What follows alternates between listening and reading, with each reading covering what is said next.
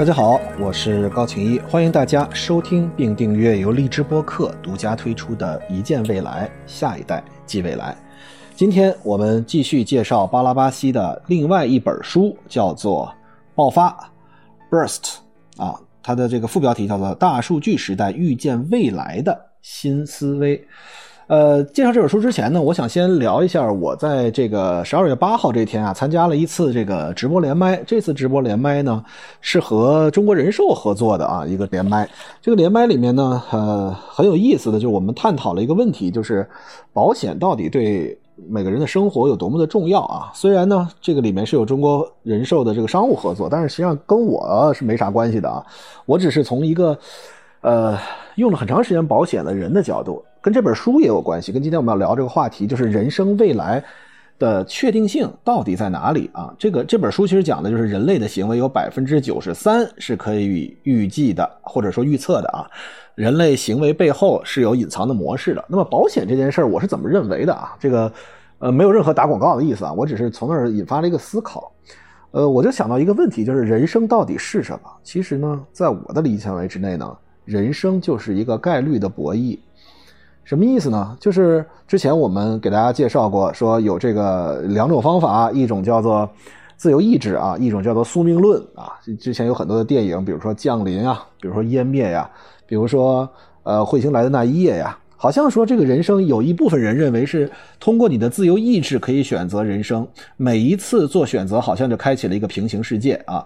那么不同的平行世界之间呢，是通过比如说呃虫洞啊，或者说通过其他的方式，能够在不同的平行世界之间穿梭，甚至比如说彗星来的那一夜，激发了啊不同的，因为不同的选择而造成人生发展方向的不同之后的一种叠加啊。但是第二天早上开始，那个彗星来的那一夜，第二天早晨叫做塌缩了，就是不同的平行世界塌缩了。在我们一见未来的一开场的几期里面，也给大家讲了潘博文事件啊，这个好像就是平行世界之间塌缩成一个现实世界的这样一个过程。那么。呃，我们也一直在跟大家说，宿命论和自由意志是不可兼得的。换句话说，你如果认为你这一生所有的选择安排都是宿命论的，它是一定存在的，那么你就无法通过某些的方法把它进行改变。如果你相信你这一生叫做自由意志，你每做出的自己意志的选择都能产生自由意志的结果的话，那么你就是呃。也不要再想说有什么呃或者什么运可以改啊，命改不了啊，等等等等的各种各样的说法。所以，呃，我们老是说说，哎呀，我要去算命啊，算完了之后呢，你就去问大师说，哎，我怎么能改改命啊？这个里面哪有坎儿？我能不能不过呀？对吧？所以，这个实际上大家如果从科学的角度知道宿命论和这个两种思维体系。呃，或者说是两种科学根据是不可能兼容的。你如果选择一条，你如果相信宿命论，那所有都是宿命的；你如果相信自由意志，那所有东西都是靠你自由意志能够决定的啊。这个我们之前一见未来已经九十多期了，大家会一直在听到这个呃不同的科幻电影里面所背后的科学都已经介绍了很多次了。那么，总说起这事儿来呢，就是呃在聊这个保险的时候呢，我突然觉得就是人生实际上就是一个概率的博弈，比如说。呃，我们老说这个，我是选择跟 A 在一起啊，还是选择跟 B 在一起啊？我今天是吃饭呀，我还是吃面呀？啊，我今天是想呃读书呢，我还是想睡觉呢？对吧？我们认为好像是零和一的选择，实际上呢，这个世界很多都是概率的选择，就是我大概有百分之多少多少啊，可能会去干什么？那么大家会说那。这个有没有可能是零概率事件呢？是有可能，有很多事情是零概率事件。但是零概率事件是不是就可以不发生呢？不是，零概率事件定义是什么呢？就是在你已经抽样的样本空间里面没有出现过。换句话说。大家今天能听到这个一见未来啊，证明我们起码是活着的啊。那死亡对于我们来讲就是一个零概率事件，就是它没有发生过。那么在你的人生里面，每天里都没有发生过死亡，对吧？那么零概率事件是指你抽样的样本空间里面没有这个，不说明在未来不会有这个。那什么意思呢？就是其实是需要一种保障体制的。我其实买保险买了非常长的时间了，就是呃一开始呢，我的想法是怎么样能够。呃，在已有的比如说社保呀，或者说，因为我们上学的时候还叫公费医疗呢啊，这个公费医疗的基础之上呢，能够添加一些对自我的保障。因为我们老说好像说啊，那我们去努力，我们去奋斗啊，对吧？上市，上市完了退出，退出完了家财万贯，然后我们就不惧怕任何的风险，真不是。我身边其实有好几个呃朋友，就是其实都是发展的事业很不错。昨天晚上我们还在聊一个人，他突然间就因为胰腺癌就去世了，就跟那个谁是一样的，乔布斯是一样的。就是你会发现有很多人，有的时候其实我们总是说生命，尤其我们一见未来都录到这个第九十几期了，我们我也期望有有一天汉堡包回来能够听得懂啊，爸爸在录的是什么。我们可能总是觉得人生是无限的，然后人生总是充满希望的，但是那是对的，那是要告诉我们啊，是可以通过奋斗来取得一个更辉煌或者更好的未来的。但是在努力的过程里面，我们是需要付出一点点的博弈的成本，能够让他起码生命有一个底线的保障。这个底线的保障，其实在我的理解范围内，就是保险，就是信托，就是 trust，就是一些。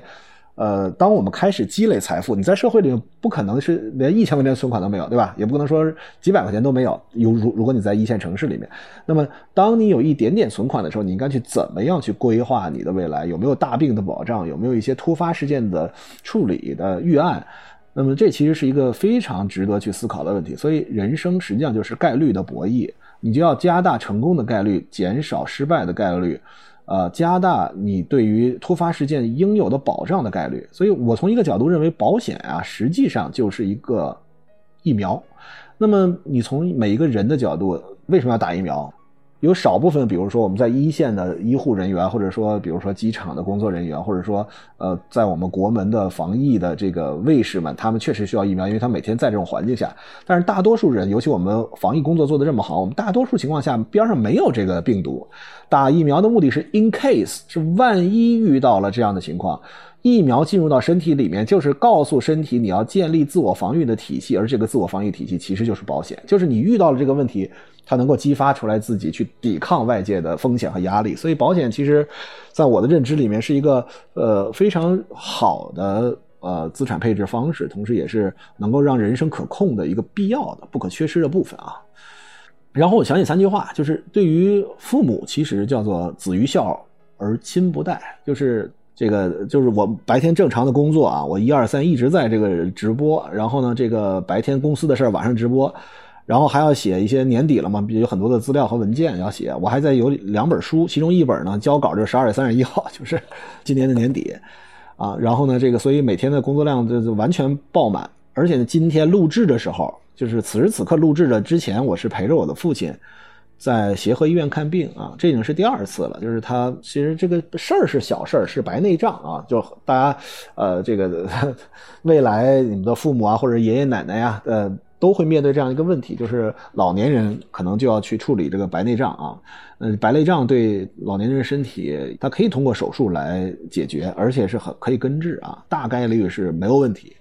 但是，呃，因为我父亲他的等于生活质量完全靠眼睛嘛，他喜欢读书，他喜欢看新闻联播，所以他一定要依赖于眼睛，所以比较谨慎。所以我们去了两家医院去看。你知道，这个对于父母能够，我的母亲零七年就去世了，所以我要想尽这份孝心，这一生是没有机会了。所以，呃。很多时候，对父母的保障是需要提前做好相应的安排的，因为随着人的岁数越来越大，身体各项机能可能会有退化。其实大家知道，之前我们也介绍过，就是有很多，比如说现在，呃，很多的，比如说癌症啊，或者说艾滋病啊，或者说一些非常重要的疾病，造成功能性或者器官性的损伤。现在的一种治疗方法是什么呢？是让这个病晚于你因其他病而去世的这个时间。换句话说，就是。其实我们很多事情就是，比如说你说你这个呃一天如果要还一个亿，你可能不行；但是如果说一万年让你还一个亿，你是不是就可以啊？对吧？其实就是一个时间维度。那么当你把比如说一个器官的病变，比如说他告诉你你能延长到一百年以后他不行了，那你你可能一百年以后，你你因为别的事儿你也就去世了，对吧？所以。他很多的治疗方法是这样的，但是你要知道，在面对这样的风险和压力的时候，能不能让它延长，能不能有效的治疗，其实是一个非常重要的观点。所以，我就说，为什么保险要那么早去安排？就是子欲孝而亲不待。对待自己和伴侣呢，我想起一句话，叫做“有花堪折直须折莫待，无花空折枝”，就是越早能有这样的保障越好，因为。我说起这个事儿，一个是直播啊，这个第二就是十二月二号，我是每年的十二号，我交那个我那个消费型保险的日子，所以我就最近又又赶上我父亲去去医院，呃，我们的这个医疗保障体制已经非常好了，包括他做这个白内障，有什么进口的，有多晶的，然后有单晶的，然后什么之类的。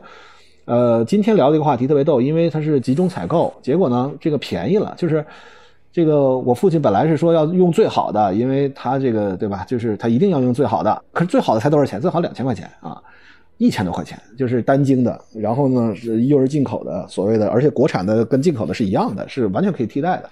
然后为什么呢？因为原来啊是四千块钱，后来因为这个集中采购打了五折，所以这个最近也有热搜，也有消息大家看到了，就是一些救命的。重要的药物被，呃，我们的这个集中采购的人员通过谈判，使得当然压缩了药企的一些利润，但是使得更多人受益，这是真的是一个救命的事儿。而且真的，我就越看我越觉得，这个我们一个强大的国家的背后做支撑是多么的珍贵啊。那么说到这儿呢，就是对自己就是越早能够上保险，其实越好。就是真的，我一到年底我就去思考这个问题，就是其实没有人。没有任何事情是确定的就跟你说，我们到年底公司会有应收账款哈，呃，最近我忘了是哪家企业应收账款，熊猫互娱吧，他大概欠了多少几十个亿吧，最后三折吧。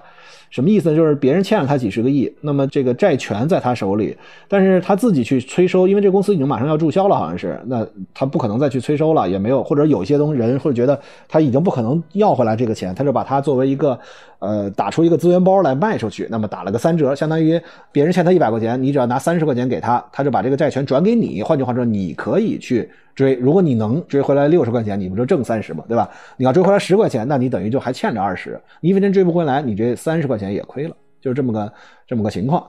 然后呢，其实就到了年底之后，你会发现有很多的这个事情会使得压力会非常的大。所以我说最后还要提醒大家说，一定要注意健康。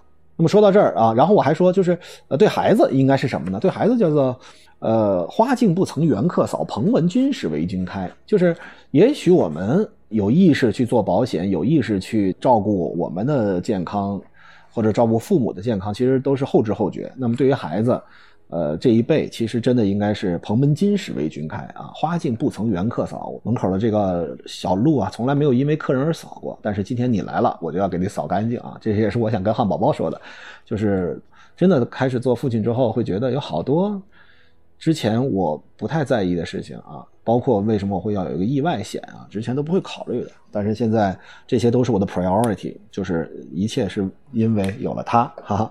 然后今天我又在看另外一个很有意思的是说，不要是我太太给我发过来，说不要对孩子片面的肯定，比如说哇你长真漂亮啊，哇你做的真对啊，哇你竟然能站起来了，哇你竟然能叫爸爸了，那只是他正常成长的一部分。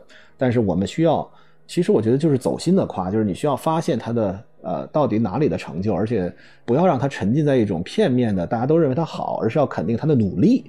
我觉得这个“努力”这个词，其实在很多的情况下是应该鼓励，应该是让他继续的能够往前前进。啊，这个开始今天介绍这个书之前，我是想起来，就是就是最近的遇到的这个一些事情，然后跟大家分享一下，就是要注意对自己的保障。然后，因为这也是人生和生命的非常重要的一个环节。那么我今天介绍这本书呢，叫《爆发》。这本书实际上是这个阿尔伯特·巴拉巴西的一个成名之作啊。之前上次我们给大家介绍的叫《巴拉巴西成功定律》，那是他写的后来的书了。巴拉巴西上一次给大家介绍，他是 SCAR FREE，叫做无标度网络的创立者，然后他是呃美国的东北大学的教授啊，而且他是圣达菲这个 Santa Fe，这是复杂网络领域大家都知道的这个组织啊，他是其中的一员。然后呢，他曾经得过冯诺依曼金质奖章啊，他其实真的是网络共性的统一科学理论的先行者，他也是复杂网络界著作被引用最多的科学家。那么还是像上次一样，为什么我会给大家介绍这本书？就是因为他所介绍的是人生，他所介绍的是人类，他所介绍的是我们每一个人所面对的问题。比如说，人类看待自身和世界的传统思维到底有什么样的不同？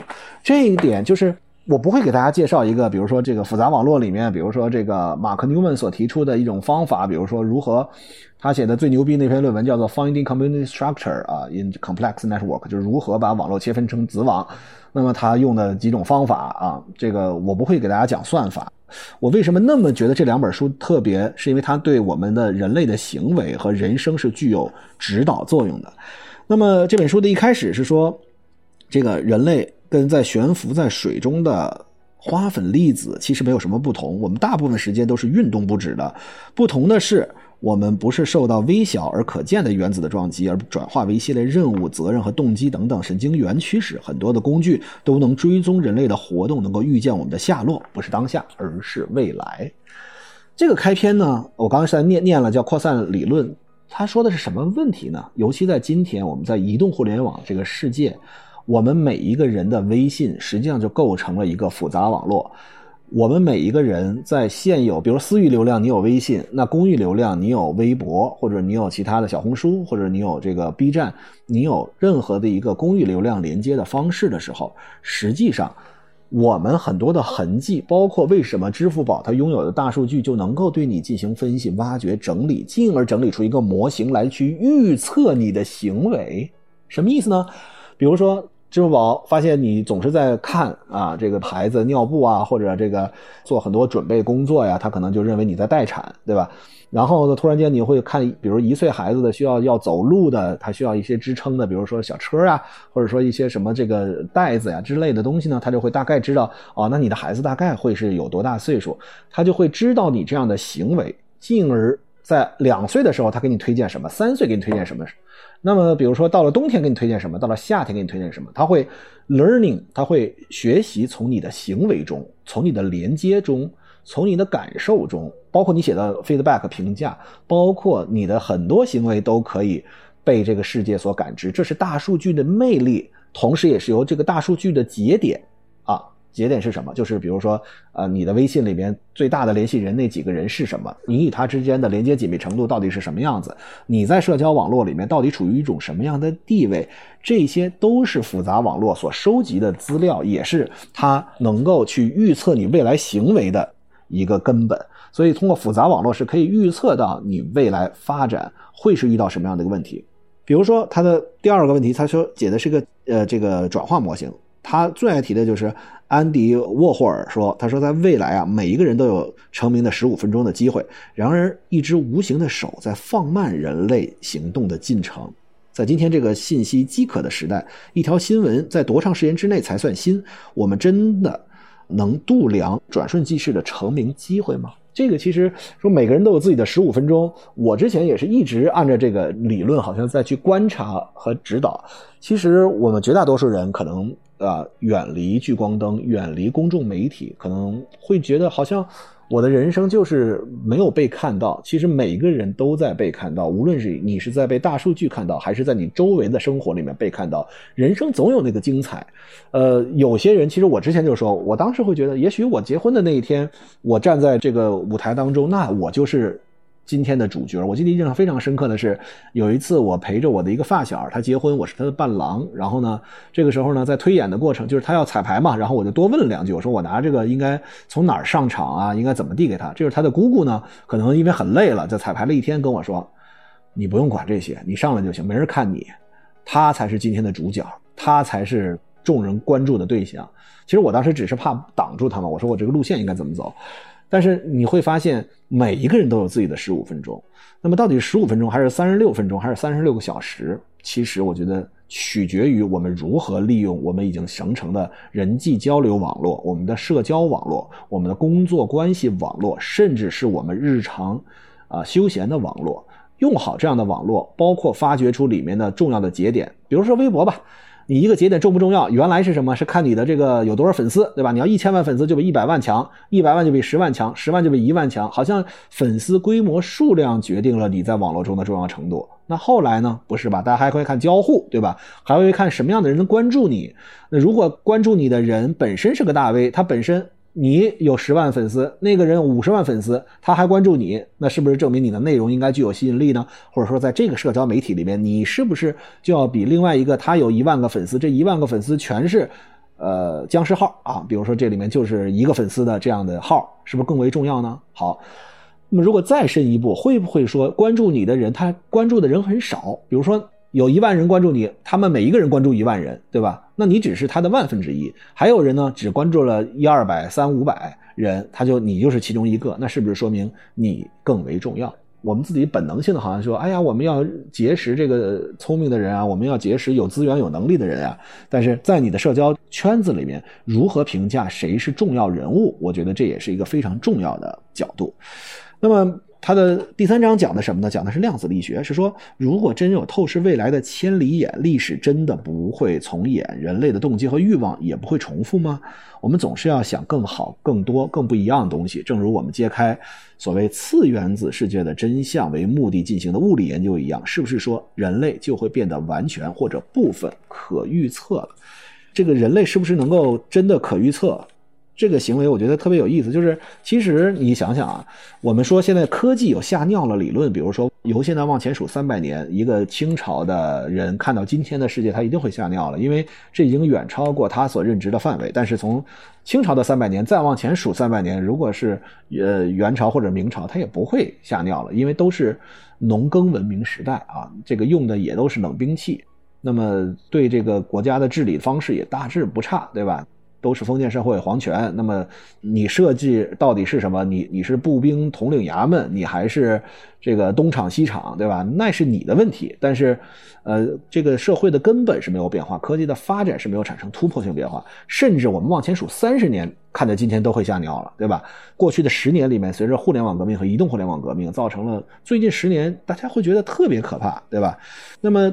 在真正的这个世界里面，我们人类，比如今天的人，跟一万年前，或者不是没有一万年、五千年的这个最早的人类，我个人认为，从人性角度是没有区别的，还是那七宗罪。那七宗罪其实真的是把人性剖析的非常的刻骨铭心，而且真的能找到里面各种各样的基础。其实你今天看到，比如说小红书就是这个炫耀，对吧？然后你在微博上，其实就是一种对抗、对立，就是这种情绪的宣泄。然后呢，比如你要用外卖，那就是贪吃，对吧？你有各种各样的，都是抓住你的本性，然后所形成的，能够大家广泛应用的这些 app。所以，到底是不是现在的人跟以前人不一样？现在人到底行为能不能被预测？为什么能呢？是因为我们的很多人类的共性是大于个性的。我们在一个社会里面生存，我们有很多事情其实是不断适应这个社会对我们的约束，然后进而它就能建立一个模型。建立模型之后呢？就会把大批相似的人连接在一起，然后这些人的行为就是可以预测的。所以我们可以仔细的看这本书的第三章、第四章，他说的什么呢？上帝不掷骰子，他说了一个泊松分布。我们日常生活里面有很多的分布，有正态分布啊，有这个泊松分布啊，我们还有很多的，比如说他这个 Power Law 就是密律分布，有各种各样的分布啊。这个上帝不掷骰子什么呢？我们可以看到一个。呃，之前有介绍这个天体物理的书，叫做《上帝从来不是量子力学的书啊。它这里面讲的什么呢？是只要遇到无法理解的事情，我们就会认为是偶偶然，似乎这表面上的偶然行动推动了历史的推进，而事情发展之迂回曲折，犹如掷骰子一般。但是这种偶然真的意味着什么呢？就像我刚才所说的似的，人生实际上就是一个概率的博弈。呃，我们。比如说，你掷一个骰子，好像这个每一个面都有同样的概率，你可能会得到一，可能会得到六。但是当你把骰子掷的足够多的次数的时候，你会发现它的分布是不均衡的。呃，有人做过一个实验，你把一万个骰子一块儿去骰，那么做比如十万次这样的过程里面，它是符合一些分布的。这个分布我忘了是正态分布还是泊松分布还是 Power Law，它是符合一定的分布的。就是换句话说。当数据足够多，或者说当你的人生足够长的时候，你其实是可以对你的人生建模的。它一定符合某种概率论与数理统计的分布。然后呢，他这个第二部分呢是说，他这个叫什么？这本书叫爆发。爆发是什么呢？是大数据时代，因为数据量的增大而产生的一些的新的思维。比如说，长时间休息之后，就会有短时间的密集活动，对吧？它就像贝多芬音乐中悦耳的小提琴被雷鸣般的鼓声打断一样。事实上。从人们对维基百科的编辑到货币经纪公司的交易，从人和动物的睡眠模式到魔术师为了保证魔杖时刻停留在空中所做的小动作，一切都证明爆发是无处不在的。换句话说，积累了大量的势能，一定会在短时间内以最大的爆发力而展现出来。所以，这个其实为什么呢？尤其越到现在，越说明数据的力量。然后呢，他的第六章讲的是，请学会偶尔说不啊。他说，这个时间是我们最宝贵、不可再生的资源。如果我们尊重它呢，就必须设定优先级。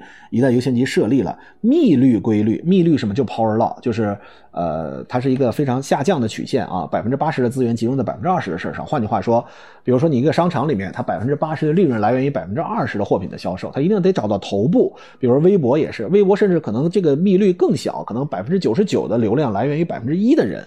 这个其实，在电子商务时代也是这样。所以，对于时间的优先级和资源的配比，我们应该找到自己的密律分布里面的头部。比如说，啊，我日常呃什么对于我的生活里面产生的进项更多呀？我应该把更多的时间和资源和我的精力，包括精力也是，同样一个小时。比如说我的一个小时可能晚上更为值钱，因为它能让我大脑最为活跃，同时我跟人对谈的过程里面时间更为值钱，就是我不会浪费时间去跟很多这个呃没有意义的对话。但是每一次，比如说我在连麦直播的时候，我都是最大的受益者，因为我在对话的过程里面是促进我的思考，那比我自己看书一个小时所收获要多。当然你要选择很好的人，因为这里面你还会浪费时间，因为不一定每次人都能够让你真正那么有收获啊。同时呢。这个所谓的密律，它和爆发不可避免。他说，优先清单会让你剔除无关的事情，帮我们把烦心的事转化为永远在排队的异常值，让我们把注意力集中在真正注意的事情上面。那么他在后面呢，依次又讲了有一个叫信件模型。他说，来自爱因斯坦式的时空穿越。他说：“我们发现了前电子时代人们通信的基本模式，而事实上，不管是处于这个信息是电脑中以光速传播啊，还是用蒸汽机慢慢的过海，对吧？第一次工业革命，那么他们通讯的模式是一样的，就连爱迪生也不例外。